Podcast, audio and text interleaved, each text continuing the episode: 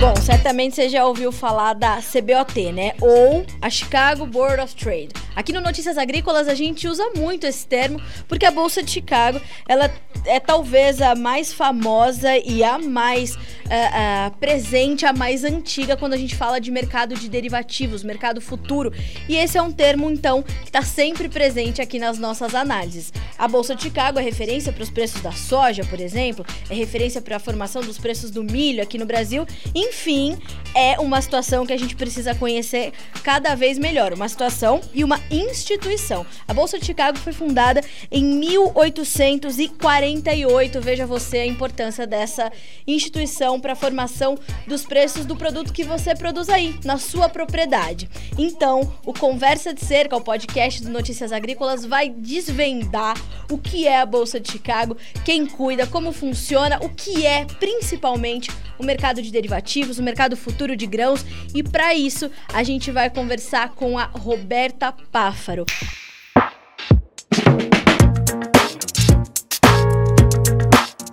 A Roberta Páfaro, ela não é nada mais, nada menos do que Veja Você. Vou te contar quem é a Roberta Páfaro, senhoras e senhores. Ela é jornalista, economista e especialista em agronegócio, gestão de risco em commodities agrícolas, comercialização em rede e mais do que isso, certo? Por que, que a gente convidou a Roberta para essa conversa? Porque ela é diretora de desenvolvimento de mercado internacional e commodities da América Latina do CME Group, que é quem coordena a Bolsa de Chicago. Roberta, te apresentei direitinho aqui no nosso Conversa de Cerca? Incrível, Carla. Muito obrigada pelo convite. Uma, um prazer estar aqui com vocês e agradeço imensamente a oportunidade. Falou certinho. Na verdade, é o, o CIBOT, né, como fala, o CIBOT, é, na verdade, ele faz parte do grupo CME, então, quando a gente fala da Bolsa de Chicago, que é o jeito que a gente fala de uma maneira mais comum aqui no Brasil, para que todos entendam, né, até a América do Sul, que eu trabalho bastante cobrindo aqui, Argentina, Paraguai, eh, também Uruguai, então a gente fala Bolsa de Chicago, mas é, na verdade o grupo CME é um, a maior bolsa de derivativos do mundo, então porque ela engloba cinco bolsas, então ela é formada pela CBOT, pelo grupo CME, que na verdade esse grupo CME tem é, contratos de câmbio, por exemplo, é, pelo grupo Comex, então a Comex e a NYMEX, que representam as bolsas de metais e também de energia, contratos de energia, que a gente vê lá o petróleo, é, de metais, contrato de ouro, por exemplo, e a última aquisição foi a Bolsa de Kansas, que é, na verdade, de trigo, então o trigo de Kansas City, então, o grupo CME é um conglomerado aí de todas essas bolsas, então por isso que tem uma maneira de fazer gestão de risco de preços de todas as formas que você possa imaginar. E Roberta, os números da, da, do CME Group, eles impressionam, né? São negociados diariamente mais de um milhão de contratos de commodities agrícolas. É, o que, que, que, universo é esse, Roberto? Assim, porque são números que a gente não consegue imaginar, né? Acho que a gente que fala para o produtor rural está acostumado em falar em um milhão de toneladas, né? O que é muito próximo uhum. dele. Quando a gente fala uhum, de um uhum. milhão de contratos negociados diariamente, o que isso significa em linhas gerais e de forma didática para o nosso público, Roberta? Bom, vamos lá. O complexo agrícola, na verdade, ele é formado por uma diversidade de contratos. Então, como a gente conhece a Bolsa de Chicago, a gente sempre fala da soja, do milho, mas não são só esses contratos que tem. Então, tem, um, tem vários outros é, contratos de queijo, que vocês podem, você fala, nossa, um contrato de queijo, tem, tem um contrato de queijo, tem um contrato que foi lançado recentemente, que é o contrato de South America Soybeans, que representa o preço de exportação Santos é, da, da, da soja da América do Sul. A gente, dentro desse complexo, tem também o gado, mas o gado ele reflete os Estados Unidos, não tem uma correlação de preços aqui com a gente.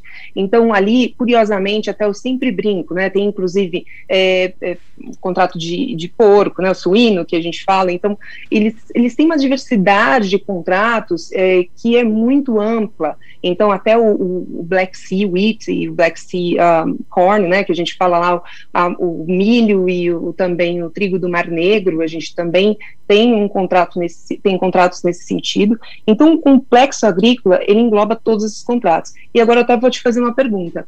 É engraçado que a bolsa e outras bolsas, né, que a gente fala de derivativos, você já notou, Carla, você já viu um contrato é, de frango?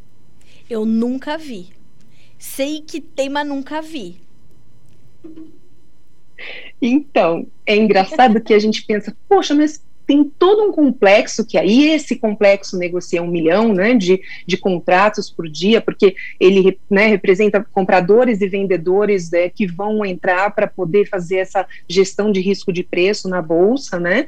E então, quando a gente pensa no contrato de frango, a gente não tem um contrato de frango não tem um contrato futuro de frango, sendo que os Estados Unidos aí é um dos principais produtores, também exportadores, Brasil, se a gente pensar o quanto que a gente cresceu também, né, em produção e agora exportação. Então, como é que, por que que a gente não tem um contrato de frango, Carla? Não sei. Não sei. Então, porque o, o que que o frango come?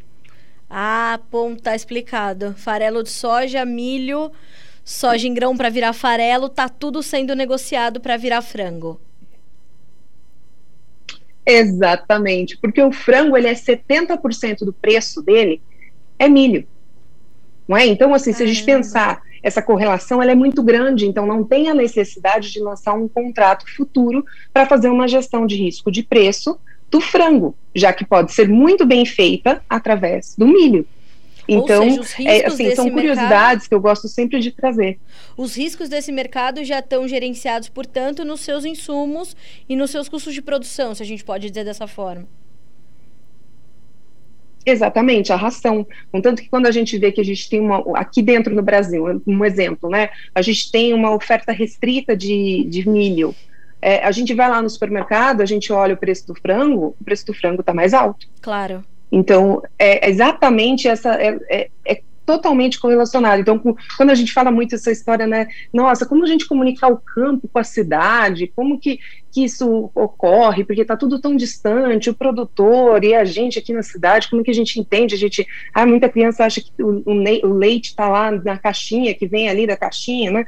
Então, assim, acho que é tão importante a gente falar dessa comunicação, não só para entender é, ter mais dias de campo, óbvio, né? Depois que a gente passar essa fase, esse período crítico aí da pandemia, mas assim, aproximar mais, educar mais, é, mostrar mais como funciona o campo, mas também entender essa questão de precificação, essa questão de comercialização. Né? Então, assim, não adianta é, você ter o produtor ter uma baita de uma produção dentro de campo, a produtividade bater recorde e ele não souber a hora de vender a hora de comercializar isso, né? Então é, é isso que eu sempre friso e falo, nossa, isso é acessível, é, é acessível para todo mundo, para o pequeno produtor, para o grande produtor, para o médio produtor? Sim, é apenas uma maneira, por exemplo, o pequeno produtor ele pode se unir a uma cooperativa e nessa cooperativa ele vai ter, um, ter uma possibilidade de comprar um insumo mais barato, não é? Ele vai ter uma Sim, possibilidade claro. de trabalhar com barter. Então, assim, é, é, toda. Ele tem como se profissionalizar. E é isso, Carla, que eu friso muito, porque tem muitos que ainda anotam no papelzinho, e as pessoas elas precisam, né? Toda essa cadeia nossa do agronegócio precisa se profissionalizar, porque o mercado vai exigir cada vez mais isso. Quando a gente começa a ver sustentabilidade, né? E esse ESG que todo mundo está falando agora, né? Sim, é o novo então, termo da moda, né? Termo da moda, exatamente. Mas é, é, um outro ponto que também a gente precisa levar mais é, é, as, as conversas em torno disso, porque a gente é muito cobrado, né? A produção brasileira é muito cobrada nesse sentido. Mas eu acho que quando você coloca essa situação, Roberta, da questão das pessoas entenderem a precificação das coisas, é, é um processo que começa no campo e termina no prato né? É, Exatamente. Eu, eu sou comentarista de agronegócio de uma rádio aqui do interior de São Paulo e, e as perguntas mais frequentes, assim, dos âncoras do, do Jornal da Manhã que, que trocam comigo, né, para fazer esses comentários, Carla, é um absurdo o preço do arroz estar nos níveis que está.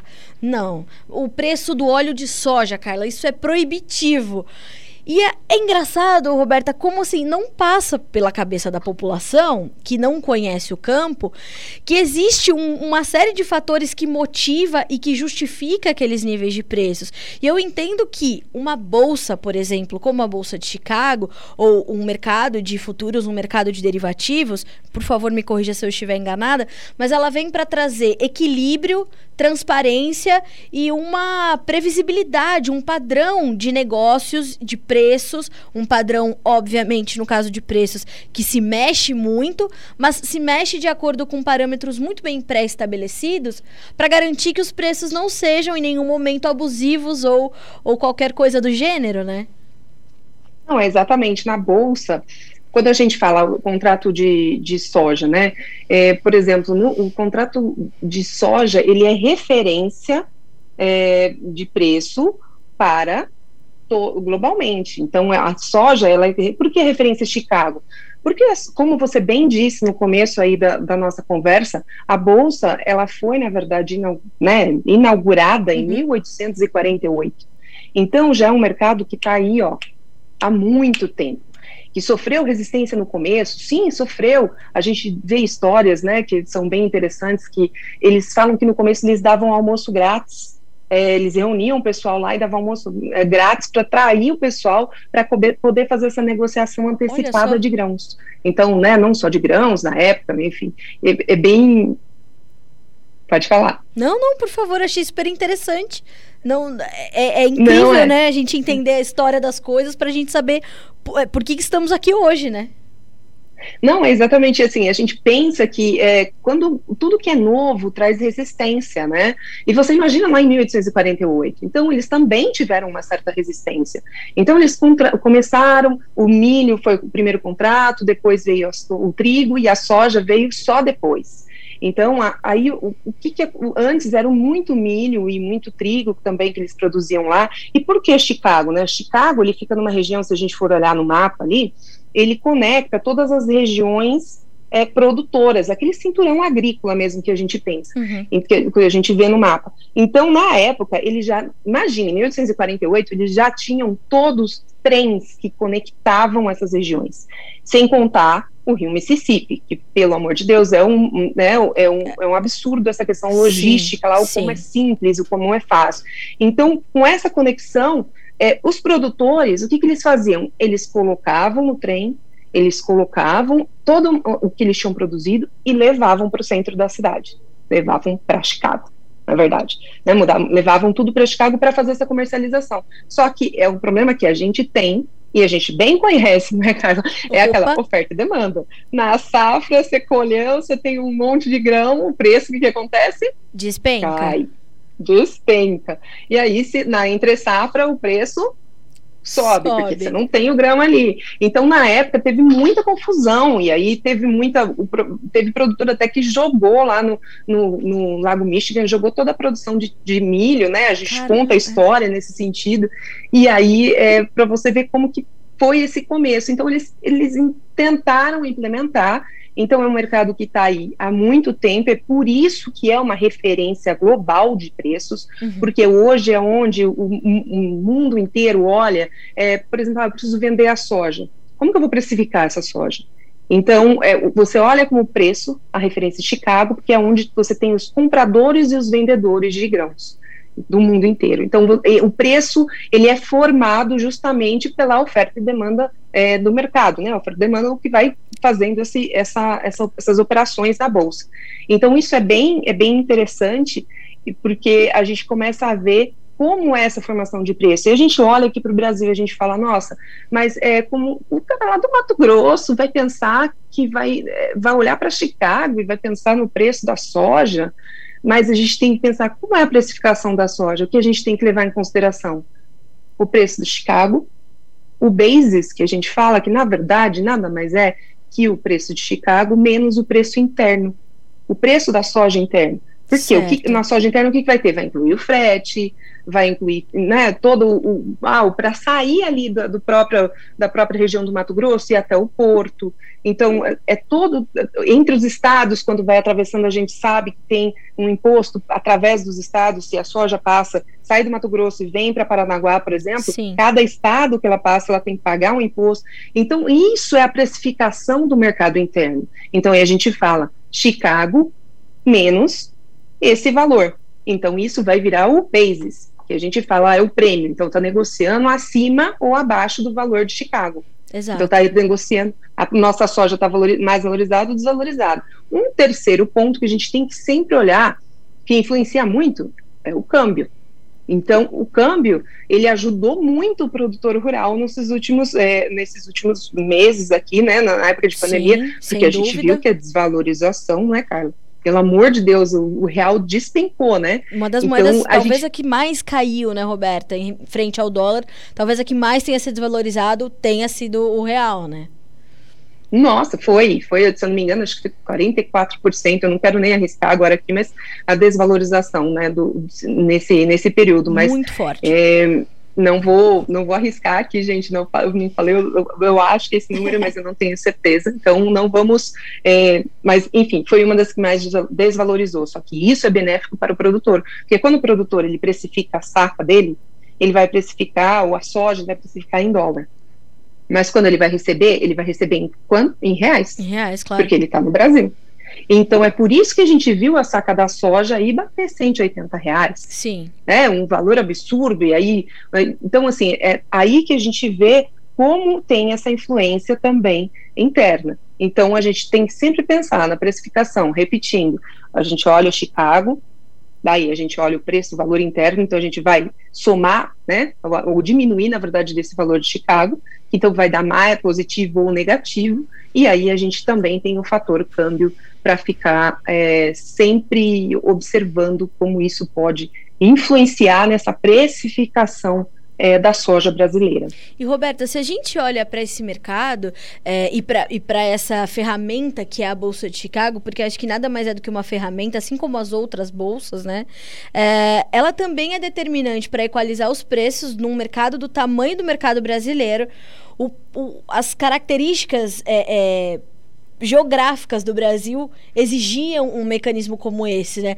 Acho que se a gente não tivesse uma ferramenta como essa, a gente teria que ter uma mente aqui no Brasil brilhante o suficiente para criar uma situação semelhante a essa, né? Para a gente adaptar, porque o Brasil é, é colhe a soja, né, em, em, embora seja concentrado, a gente tem uma concentração do período de plantio ao período de colheita, mas a gente tem uma condição ali de, é, é, de diversificar tudo aqui nesse país, né? A, a, a extensão continental do Brasil é, exige que nós tenhamos um, um, um um, um, mecanismo de mercado que ajude a padronizar os preços, claro, respeitando a regionalidade de cada mercado, mas acho que o, o mercado uhum. futuro, o mercado de derivativos ajuda a trazer esse equilíbrio, não? Não, sem dúvida. O mercado futuro ele permite é, que você venda antecipado a safra que você ainda vai colher. Então você venda antecipado para aproveitar realmente o mercado naquele momento. Então, olha, eu quero, eu sei esse preço agora tá, nossa, bateu aí 160 reais a saca. Nossa, o meu custo de produção foi 40, tá excelente. Então eu vou vender, porque eu ainda vou colher. Eu vou vender na bolsa e depois eu vou fazer essa liquidação financeira e vou é, pegar realmente a diferença do, do preço. Vou, vou, garantir o futuro, o mercado futuro, na verdade, tem que pensar sempre como uma ferramenta de hedge uma, uma ferramenta para você garantir aquele nível de preço. Certo. Então, por exemplo, se você negociar, você não está não tá esperando, ah, eu, eu coloquei lá para receber 160 reais a saco. Se o mercado for a 180, no, se você negociar o mercado futuro, você vai receber 160.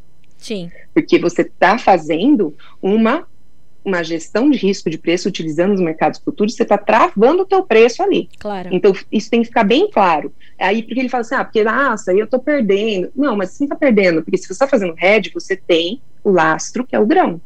Então, o seu grão ali, a sua soja, está valendo 180. E se for abaixo né? disso, Você está garantido. E se, e se, for, e se for abaixo disso, exatamente, você está garantido que você vai receber os 180. Sim. Aliás, os 160. Então, assim, é, essa é a diferença. E por isso que a gente fala muito, é, a diferença do especulador, né? Então, a gente fala o hedger e o especulador. Qual que é a diferença? O hedger é aquele cara que precisa do grão, que é a indústria, que vai comprar o, o, o milho lá, por exemplo, para poder produzir o frango. E a gente tem o produtor que está produzindo milho lá no campo.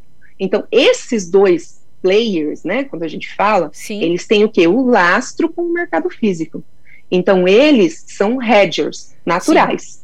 Então, eles vão entrar com posições na bolsa, comprados ou vendidos, é, de acordo com a estratégia de cada um, é, justamente para travar o preço né, para realmente não, não sofrer com essa oscilação de preço, com essa volatilidade que, de repente, a indústria não foi lá e não garantiu, não comprou na bolsa, não garantiu essa, essa, esse valor na bolsa, aí amanhã ela não consegue comprar no mercado, então, e aí fica essa, essa demanda interna e aumenta o preço, e aí vai ter uma, é, uma escadinha, né, que vai atingir todo mundo.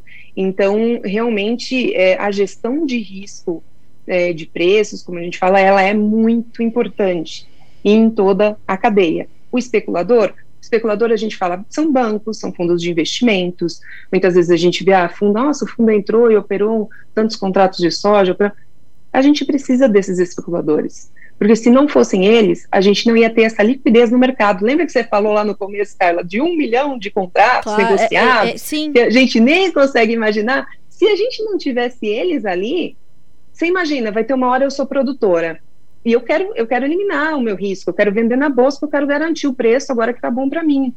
Só que eu não tenho na hora, eu não tenho comprador, eu não tenho quem vai pegar um, um, a minha posição, o meu risco naquele momento eu posso não ter. Então é aí que entra o especulador, é aí que entra o, o, o porquê que o mercado financeiro, de uma certa maneira, que vem aí e, e vai entrar para ter algum retorno financeiro, quem é o especulador? Ele vai esperar algum retorno financeiro, nem que sejam centavos entre uma negociação e outra.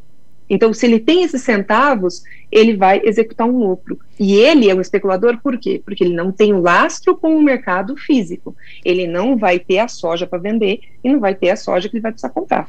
E, Roberto, eu percebo que nos últimos anos, uh, o agronegócio, ou as commodities agrícolas, melhor dizendo, mas acho que o setor, de uma forma geral, ele vem atraindo mais esses especuladores pela sua é, influência natural, pela sua importância natural, talvez a palavra melhor seja essa importância, a sua, uhum. o seu papel né, é, é determinante no, no, no andamento do, do mundo. A gente tem uma, uma mudança no padrão alimentar, nos hábitos alimentares, né? Uma, um padrão mudando rápida e expressivamente para melhor, ainda uhum. bem. Claro que isso não chega a todas as populações ainda, infelizmente. Mas e dessa forma, eu imagino que a gente vá atraindo também mais especuladores, mesmo que seja para promover essa liquidez e para colocar dinheiro no bolso, né? Porque é natural, isso é o papel do mercado financeiro. Mas a gente tem tido esse movimento, né? De mais especuladores olhando olhando para o agronegócio e para as commodities agrícolas. Isso é, é é típico deste momento? Isso está acontecendo realmente mais forte nos últimos anos? Ou assim como o, movimento dos preços, isso é cíclico? Tudo acontece por uma questão de oferta, demanda, oportunidade. Então, a gente pode observar o que, que aconteceu agora. Por exemplo, a gente teve agora o cupom que realmente aumentou as taxas de juros é, do Brasil, né? A taxa Sim. Selic. Mas antigamente a, a gente estava numa, numa regressão contínua. Então, um investimento, é, um investidor que vai lá e negocia é, renda fixa, geralmente, o, o, qualquer é renda fixa que tivesse o lastro ali com a taxa Selic, para ele estava ótimo. Mas certo. aí, quando a taxa Selic começa a cair, o que, que acontece? Você tem que diversificar o teu portfólio. Você tem que buscar oportunidades é, em, em, ativos que você identifica a oportunidade, identifica a possibilidade de um ganho. E esse é o papel do investidor. Né? Então, assim, se a gente está falando de um, de um investidor que ó, ele opera lá, ele vai fazer um Ibovespa, ele pode entrar numa ação, né, comprar uma ação, vender uma ação, comprar uma opção. Então, assim, esse esse perfil desse investidor, ele também pode entrar no mercado de commodities agrícolas. Né? Então, assim, ele, porque tudo que a, que a gente viu aí, é, esse, todo esse caos que a gente passou com a pandemia e que veio e os preços começaram a, né, realmente a, a valorizar, porque a gente começou a comida, comida não falta, não pode faltar, né, cara? Claro, então, claro. quando a gente fala de comida, é, é, é inevitável que você vai ter a demanda para isso. É? Então, aí é exatamente isso que eles estão buscando a oportunidade uhum. é, de diversificar um portfólio, diversificar para conseguir um, um, retorno financeiro é, melhor. E a gente vê que isso, por exemplo, aconteceu, né, né, a gente vê algum movimento nesse sentido no Brasil, mas é, nos Estados Unidos isso já é muito, é muito comum. Né? Então a gente vê que o, o, investidor ele diversifica bastante com commodities. Então, não só né, as commodities agrícolas que a gente fala, mas aí também as, as hard commodities, né, que, que, a gente fala que é aquilo que a gente extrai. Então, por exemplo, é o petróleo, né, são é, minerais. Então, assim, uhum. a gente vê esse, esse tipo de investimento e os soft commodities, que é aquilo que a gente planta mesmo, né. Então, tudo que a gente tem que é, que está ligado a trigo, soja, milho, e enfim, todo essa cadeia aí de, de grãos e oleaginosas. Né? Roberta, inclusive o mercado de capitais também está sendo é, atraído pelo agronegócio e eu imagino que passe por isso uma gestão de risco também mais transparente é, e o entendimento melhor desses riscos, né, por esses mercados de capitais que estão se sentindo atraídos pelo, pela pujança do agronegócio. Se a gente olha para o Brasil, isso é muito claro e é muito interessante e é muito bom a gente registrar esse movimento, né? Quer dizer que a gente está indo pelo caminho certo? É, na verdade, estão, é, quando a gente fala mercado de capitais, ele é totalmente diferente, né, do mercado futuro de derivativos, uhum. né, bolsas de mercadoria. Então, isso é bem é interessante deixar bem é, separado, Sim. porque quando a gente fala de mercado de capitais, ele é um mercado voltado totalmente para o investidor. Sim. Então, sim, é, você vai ter essa oferta. Então, por exemplo, a gente tem títulos verdes agora, a gente tem o CRA, então são possibilidades, o CRA, inclusive, é uma maneira que ajuda até a financiar o produtor. Então, você tem algumas possibilidades que estão surgindo aí no mercado é, para poder atingir essa demanda, que essa demanda surgiu também para o investimento no agro né, um setor que movimenta, que é a nossa a locomotiva do nosso país, então você também começa a ver essa, esse interesse do investidor em conhecer mais o que são commodities agrícolas, né? O que, como que eu entro nesse mercado? Então, isso é interessante e o mercado vai se adaptando e vai trazendo é, novas possibilidades no mercado de capitais também, como, como eu citei algumas aqui. E houve uma, um recente uma recente campanha de uma instituição, de uma ONG voltada para o ambientalista, ambientalista, demonizando as commodities, né? Essa comida sem qualidade, sem padrão, sem nada. Você está comendo comida porcaria. Doeu, Roberta, ouvir que as commodities agrícolas são comida porcaria. Veja você como a gente precisa é, trabalhar na comunicação educativa e muito menos na comunicação reativa, né, Roberta? Exatamente, Carla. Esse é o papel que vocês fazem muito bem. Eu acho que é, essa comunicação ela tem que ser constante.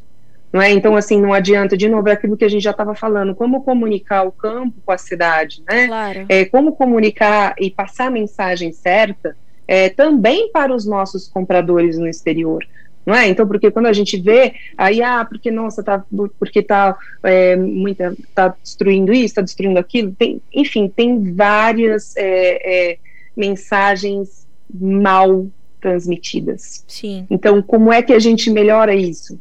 Se comunicando. E se comunicando não é falar, fazer uma coisa grande, é a gente fazer a nossa parte, é o produtor lá fazer a parte dele.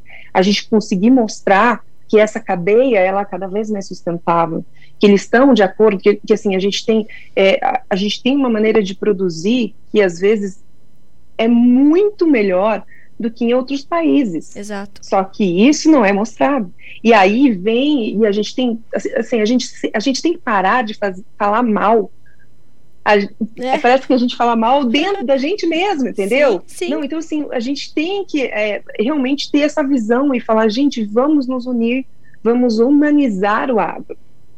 Vamos Excelente. comunicar, não é? Então, assim, vamos, vamos. Tá bom, eu não entendo do que eu estou falando.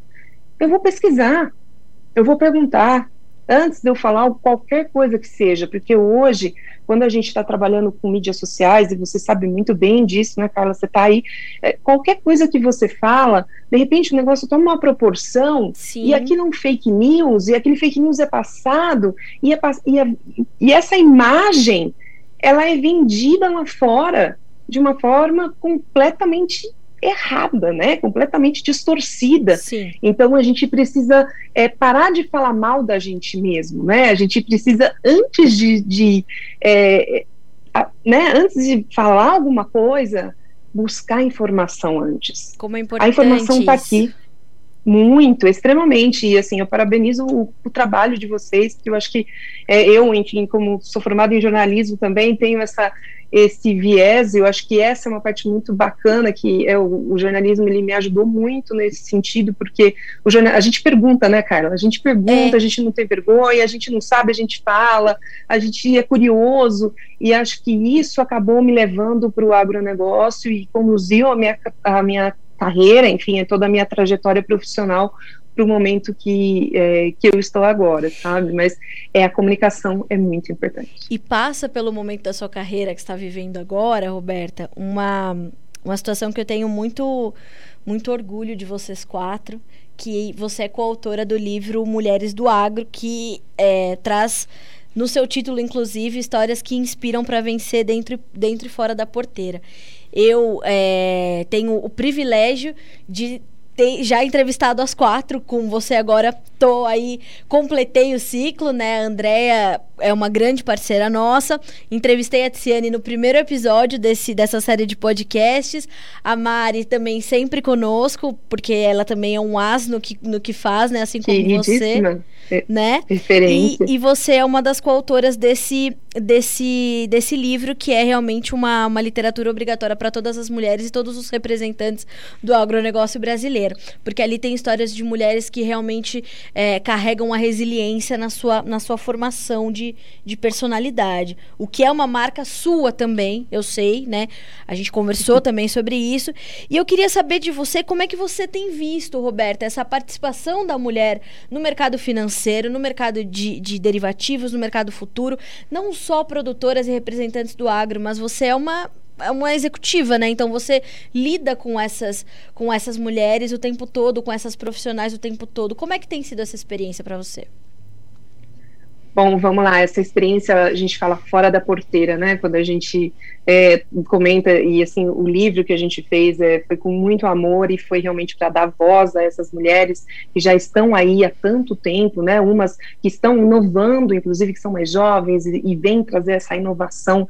E a gente, em cada capítulo, a gente é, falou um pouquinho do, da área de, de, atuação de cada, então, de cada uma, né? Então, não, no meu capítulo um, dos meus capítulos que eu escrevi lá, eu coloquei, né? As mulheres do futuro. E as mulheres do futuro, eu, eu, brinco, mas são as mulheres assim que atuam nesse mercado de derivativos. A gente tem trader, a gente tem é, mulher que é, é chefe de mesa de, de, de, trading, de decisão. A gente tem é, agora, recentemente, a gente viu uma mulher também que está assumindo né, a, a uma multinacional Sim. aí de insumos agrícolas para poder é, olhar para a América do Sul. Uhum. E aí a gente começa a pensar, é, uma, uma pesquisa da BAG, até eu não sei se você lembra, Carla, uma delas, uma das primeiras que foram realizadas lá e apresentadas também no, no Congresso das Mulheres do Agro, eles apontaram que é, apenas 16% das profissionais atuam, é, mulheres atuam nesse mercado. Então, se a gente pensar 16%, então é pouco. Muito né? pouco. Então a gente vê hoje demais assim essa representatividade. A gente vê a, a indústria de fertilizantes, de insumo, de, de insumo agrícolas. Então assim tem mulheres que estão lá eu estou vendo que a gente está tendo um avanço, principalmente com essa é, discussão sobre diversidade, é o quanto que isso traz benefícios para a empresa, né? não só é uma questão de defender, é, um, de, de, defender tipo, ah, nossa, tem que ter mulher, nossa, não, essa diversidade ela traz um olhar diferente para a empresa. E hoje, mais do que nunca, o momento que a gente está vivendo, a empresa precisa disso para poder crescer porque certo. a gente está passando um momento desafiador, um momento que é, a gente está passando muito para o tecnológico, né? Teve uma virada direto para o digital, a gente teve que avançar aí uns 10 anos é, em apenas um ano, né? É, por conta é. da pandemia. Então, é, é, incrível, e hoje, por exemplo, a gente está conversando aqui, a gente está usando a tecnologia. Então, se a gente pensa nisso, é, essa diversidade ela, ela, é muito importante, porque ela traz essa visão periférica. E a mulher, é, eu creio que ela ela tem o dom ali da, da comunicação, ela tem o, esse dom de poder é, agregar as pessoas, né, essa gestão de pessoas, Sim. que é extremamente importante, porque se você não sabe lidar com pessoas, você não consegue trabalhar em lugar nenhum, não é? Claro. Então, é, então é, é muito interessante como a gente vê essas mulheres assumindo esses papéis. Eu tenho até um, um, um, grupo que eu criei, umas amigas do AgroTraders, e agora também abri o próprio é, Instagram, estou começando a trabalhar com elas, para a gente poder mostrá-las também, essas mulheres que estão é, trabalhando no mercado, né? Então estão originando grãos, estão fazendo acontecer, fazem parte aí de todo esse, esse essa trajetória, né, do, do, do, agro. Então é mais muito importante a gente é, pensar é, na mulher como uma aliada e não ter essa disputa, não é uma disputa de, é, de, de sexo, de falar não, que o homem é melhor, a mulher. Não, juntos a gente faz a diferença, porque nós somos diferentes. E, e, claro. se, e se duas mentes diferentes estão ali, pronto, você discutiu, você deslancha, porque você tem essa possibilidade de ampliar o conhecimento de algo que você está trabalhando. Então, é, eu vejo que há um crescimento, é, tá, estão abrindo mais oportunidades e eu espero o dia em que a gente nem precise mais falar sobre isso, porque já vai estar tá realmente é, tudo é, equilibrado. Eu falo exatamente isso. Eu tenho exatamente essa postura quando sou chamada para ou para conversar sobre, sobre isso, sobre essas mulheres no setor. É, eu também já estou há um tempo é, num setor e vi as, as transformações acontecerem nesses últimos 11 anos onde eu atuo também. É, eu sou uma, uma mulher relativamente nova, eu tenho 35 anos, então pensar que comecei nesse setor eu tinha 23, 24. É, uma longa história. É, então já é uma, já é uma história. E eu acho o seguinte, Longe. Roberta, cada dia de trabalho é um dia de história. A gente está fazendo uma história, a gente está criando uma trajetória. E é importante que essas trajetórias de homens e mulheres e de pessoas, né? É importante a gente começar a falar de uhum, pessoas, exatamente. né? E menos de Sim. mulheres e, e, e homens. Enfim, exatamente. Que as trajetórias das pessoas comecem a se cruzar né? E não que elas caminhem só paralelamente. É importante que elas caminhem paralelamente, que cada um faça o seu trabalho, mas eu, eu acho que é tão importante a gente trabalhar para que as trajetórias se cruzem, porque é quando elas se cruzam que os capítulos ficam mais interessantes né? Como jornalista, você pode perceber isso. Se você escreve uma matéria com uma fonte, você vai ter um resultado. Se você cruza informações de mais de uma fonte, os resultados da, do seu trabalho são otimizados. Eu vejo que isso serve para qualquer coisa que a gente vá fazer na vida, né? O que, que é Não, o agronegócio? Né? O que, que é o agronegócio hoje? É o resultado de, do cruzamento de uma série de, de, de, situações e de, e de setores, pesquisa, inovação, tecnologia, comunicação, produtor, mercado futuro, mercado de derivativos, bolsas, uh, mercados internacionais, compradores, vendedores, insumos. É uma cadeia tão complexa que a gente precisa de pessoas tão somente, né? Nada do uhum. que a uhum. gente discutiu nessa conversa daqui para trás faz sentido se não tiver pessoas ali operando tudo isso, plantando, colhendo, comprando e vendendo. Então as trajetórias precisam começar a se cruzar, né, Roberta? Não, sem dúvida, concordo completamente contigo, Carla. E eu acho que é, não só né, esse, essa, essa conscientização é, de, desde que a gente tenha uma, uma trajetória muito, muito é, um, é um muito complexo, né? Então ele tem uma complexidade e aí quando a gente começa realmente a entender essas pessoas, essa gestão de pessoas, o quanto isso contribui, é, faz total sentido. E algo que eu queria complementar aqui, é, eu conversei é, com um chefe de RH e ele me disse o seguinte, é, sabe, que a mulher só pensando nisso, né? Que o homem ele é muito mais arrojado. A mulher ela tem uma dificuldade às vezes, ela acha que ela não é suficiente para aplicar para uma vaga. Então, o homem, ele falou, geralmente eu recebo currículos de homens que têm, é, das 10 qualificações que eu pedi, eles têm duas, e eles vão lá e aplicam.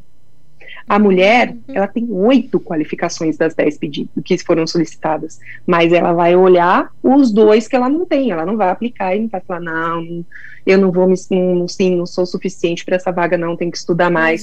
Então, né, eu queria deixar essa mensagem contigo e, e assim, passar, né, realmente para quem está ouvindo para a gente, é, para a gente acreditar mais na gente, para a gente confiar mais na gente e, assim, é, aplicar, tentar, sabe? Não ficar resistente, falar, não vou, ficar inseguro. Não, vamos tentar. Que eu acho que quanto mais a gente tenta, é, mais oportunidades vão, vão se abrir. E aí esse, a gente vai viver uma possibilidade de ter um caminho aí é, com mais igualdade, é, no, tanto de todas as maneiras, né? Então, realmente é, é algo que eu queria trazer e eu sempre reforço quando eu falo sobre isso, porque às vezes a gente fica na dúvida, né? Nossa, será que eu consigo? Será que não vou? E quantas vezes a gente ouviu falando, não, você não vai conseguir nada, você não vai dar nada. Sim. Não, eu, eu ouvi muitas vezes isso. E acho que a gente tem que é, entender que nós temos limitações, sim, como todo mundo, mas todo mundo é capaz, se você estudar, se você se dedicar, se você correr atrás. Não é? Então, assim, eu não sei, mas eu vou estudar, eu não sei, mas eu vou entender. Né? Então, é, isso é, é, um, é uma mensagem que a gente pode, se a gente acredita e se a gente vai com o coração, né? Se a gente coloca o coração naquilo que a gente faz. Eu gosto, que nem você disse, né? Eu sou apaixonada pelo agro, né? E essa, tua, a tua trajetória pelo agro também. Eu acho que isso move a gente e aí isso faz a diferença.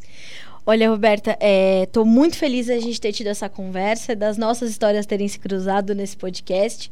É, o nome dele justamente é esse, né? Conversa de cerca, porque é para ser uma conversa mesmo de gente que gosta de prosa, que nem a gente. Se a gente pudesse, a gente ficava aqui, né? Mas o dia todo conversando e falando e trazendo histórias e, e, e situações que inspiram, que motivam. Então, eu quero te agradecer muito pela sua, pela sua companhia nesse dia, uh, por fazer parte da nossa nossa história aqui do, do, do, nosso podcast, mas do Notícias Agrícolas, principalmente, da minha história como profissional, como mulher. Para mim, é, você é uma grande referência, já te falei isso outras vezes. Te admiro muito, admiro o seu trabalho, a sua trajetória, e você é um grande presente para o agronegócio brasileiro. Continue com essa força, com essa resiliência, e com certeza a gente vai se falar muito mais vezes. Muito obrigada. Sou eu quem agradeço. Nossa, que lindas palavras. Eu ó, quase vou me emocionar aqui. Muito obrigada. Muito obrigada de coração e parabéns aí pelo trabalho que vocês realizam também, que é imprescindível para que a gente consiga continuar crescendo nessa trajetória e nesse nosso no, no nosso agronegócio. Muito obrigada pela oportunidade. Foi um prazer enorme. O prazer foi nosso. Obrigada, Roberta. Um abraço para você, minha amiga. Até a próxima.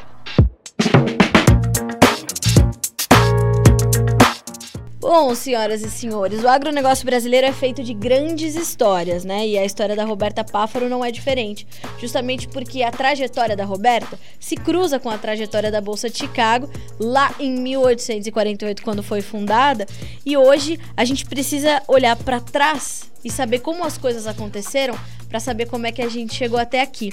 E foi assim que o mercado futuro, o mercado de hedge, o mercado de derivativos chegou até o Brasil para trazer transparência, equilíbrio, padrão e principalmente previsibilidade para oferta, demanda, preços, formação de preços. Isso é determinante num mercado do tamanho que é o mercado brasileiro. Então, fica aí a nossa conversa para você refletir sobre o mercado de futuros no Brasil, sobre o que isso quer dizer para a sua vida, para sua realidade, como produtor, como hedger, como comprador ou como vendedor, não importa. Reflita e entenda a importância desse mercado para o seu dia a dia. Mas fora isso, a gente falou sobre tantas outras coisas importantes que a reflexão vai ser boa, digna de uma boa conversa de cerca. Ó, Você sabe, você pode checar esse podcast pelo YouTube, vai estar tá lá na íntegra. Os trechos mais importantes a gente vai recortar e colocar nas mídias sociais do Notícias Agrícolas, tanto no Instagram quanto no Facebook. Então você vai poder, além de ver toda essa conversa, os trechinhos mais importantes também. E o Notícias Agrícolas tem outros dois podcasts que também vão te trazer muita informação bacana. Um deles é o Café em Prosa, onde o foco é total a cadeia produtiva e de abastecimento do café e todas as suas os seus outros braços que são muitos nesse momento onde o café é um dos produtos mais refinados que a gente tem no nosso agronegócio brasileiro e também o mercado e cadeia de produção e abastecimento de cacau e do chocolate, que é o do grão à barra. Esses outros dois podcasts Notícias Agrícolas são conteúdos especializados exclusivos para você nos acompanhar por aqui. Fechado? Então não deixe de nos seguir nas, nas redes sociais para ter todas essas informações à mão e de forma prática. O Conversa de Cerca fica por aqui. Até a próxima.